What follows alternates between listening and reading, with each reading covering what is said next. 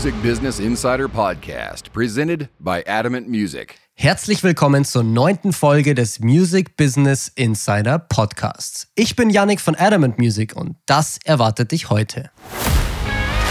Der Payment-Anbieter Square kauft den Streaming-Dienst Tidal und könnte damit die Zukunft für unabhängige Musiker verändern.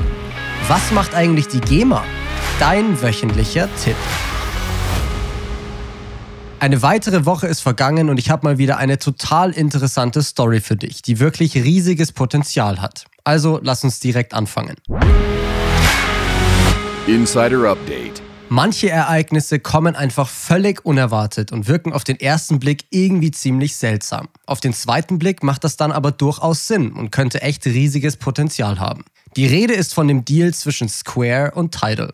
Tidal sollte dir vermutlich ein Begriff sein. Das ist der Streaming-Anbieter von unter anderem Rapper Jay-Z, aber auch Beyoncé, Rihanna, Daft Punk oder Madonna sind involviert. Positioniert hat sich Tidal als der Streaming-Dienst von Künstlern für Künstler. Mehr Geld pro Stream, bessere Audioqualität und eben nicht von den großen Konzernen kontrolliert. Der wirkliche Erfolg blieb allerdings aus. Es kursieren Zahlen, dass Tidal am Höhepunkt mal knapp 3 Millionen Nutzer hatte, andere schätzen die Zahlen deutlich geringer ein. Mittlerweile sind die Zahlen aber offenbar auch wieder deutlich gesunken. Alles in allem keine wirkliche Konkurrenz für Spotify, Apple Music und Co. Square auf der anderen Seite ist in Deutschland noch nicht allzu bekannt. Der Payment-Anbieter von Twitter-Chef Jack Dorsey hat als Vorzeigeprojekt die sogenannte Cash App. Damit können sich Nutzer zum Beispiel kostenlos Geld hin und her schicken, bezahlen und mittlerweile auch Bitcoin handeln. Gedacht ist das Ganze, wie der Name schon sagt, als eine Art digitale Alternative zu Bargeld. Square bzw. die Cash-App läuft ziemlich gut und macht den großen Bezahldiensten mittlerweile ordentlich Konkurrenz. Was haben diese beiden Unternehmen jetzt aber gemeinsam?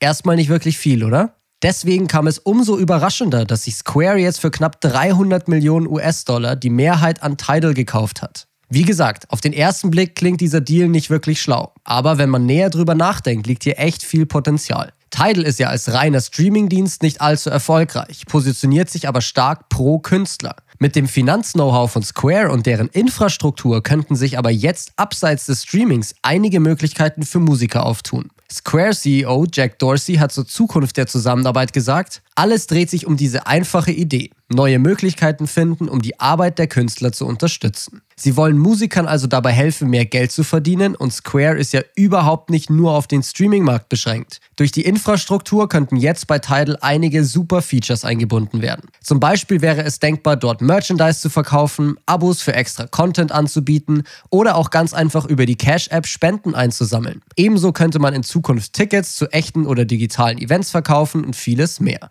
Jay-Z und Dorsey sind beide zudem auch ziemlich stark im Krypto- und Bitcoin-Bereich aktiv. Auch eine neuartige, direkte Abrechnung pro Stream wäre hierdurch durchaus denkbar, die nicht mehr über große Anbieter laufen müsste, das sogenannte P2P-Streaming. Wenn ein Nutzer einen Song hört bzw. streamt, wird direkt eine sogenannte Microtransaction ausgelöst und der Künstler bekommt direkt sein Geld. Angekündigt wurde noch nicht wirklich viel, aber für mich persönlich sieht das so aus, als würden sich beide Firmen immer weiter pro Musiker positionieren wollen. Mit dieser Kombination und dem Kapital könnten sie hier wirklich eine neue Struktur für Musiker aufbauen, die es gerade unabhängigen Künstlern erlaubt, deutlich mehr und vor allem direkter Geld zu verdienen. Ich bleibe für dich auf jeden Fall dran und bin gespannt, was diese ungewöhnliche Zusammenarbeit für Künstler so bereithält. Das Potenzial ist meiner Meinung nach auf jeden Fall groß. Der vierte und letzte Buchstabe für das Juni-Gewinnspiel ist übrigens ein D.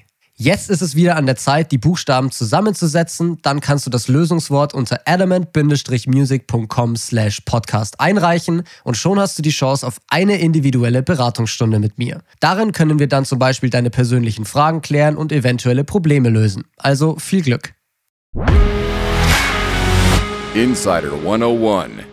Heute will ich mit dir kurz anschauen, was die GEMA eigentlich genau ist und macht. Die Gesellschaft für musikalische Aufführungs- und mechanische Vervielfältigungsrechte, kurz GEMA, ist eine sogenannte Verwertungsgesellschaft. Ihre über 80.000 Mitglieder sind einerseits Urheber, also Komponisten und Texter, und andererseits Musikverlage. Allgemein kann man also sagen, dass die GEMA die Leute vertritt, die entweder Urheberrechte besitzen oder verwalten.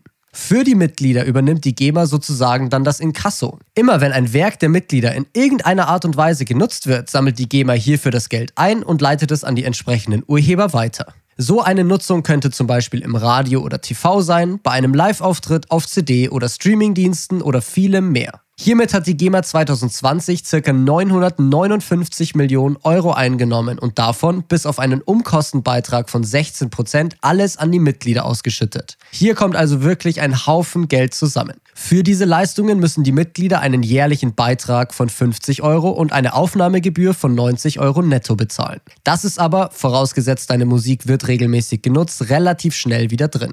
Für dich als Musiker ist die GEMA also dann interessant, wenn du eigene Songs schreibst, diese auch zum Beispiel live oder im Radio gespielt werden und du zumindest deinen Mitgliedsbeitrag wieder reinbekommst. Auf YouTube habe ich dazu übrigens vor kurzem erst zwei Videos hochgeladen. Einmal zu genau dem Thema, was die GEMA eigentlich macht und welche Vor- bzw. Nachteile sie hat und zum anderen, wie viel man mit der GEMA eigentlich verdienen kann. Sollte dich das also näher interessieren, dann schau dir die beiden Videos doch gerne mal auf dem Adamant Music YouTube-Channel an.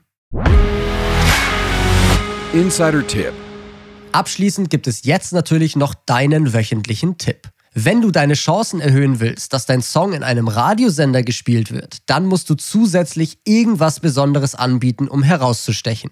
Das könnte zum Beispiel ein Interview oder eine Live-Session sein, die der Sender exklusiv bekommt, oder du schickst direkt eine sogenannte Station-ID mit. Das sind diese kurzen Aufsager, die oft vor den Songs kommen, wie zum Beispiel, hey, wir sind Band XY und ihr hört Radio Z. Dadurch hebst du dich von anderen ab, gibst dem Sender etwas Besonderes und wirst damit direkt relevanter und interessanter. Natürlich muss dann auch noch deine Musik perfekt zum Sender passen, aber das ist ja erstmal Grundvoraussetzung. Die Station-ID kannst du gerne schon aufnehmen und mitschicken, aber ich würde sie nicht als MP3 anhängen, sondern zum Beispiel als Dropbox oder Drive-Link mit in die E-Mail packen. Sonst landet deine Mail vielleicht im Spam-Ordner. Das war's jetzt aber wieder für diese Folge des Music Business Insider Podcasts. Ich hoffe wie immer, dass dir die Episode gefallen hat und du einiges lernen konntest. Ich freue mich natürlich sehr über dein Feedback und Anregungen für zukünftige Folgen und falls du es noch nicht getan hast, dann folge auch gerne dem Podcast oder unseren Kanälen. Jetzt aber erstmal vielen Dank fürs Zuhören und bis zum nächsten Mal. Ciao.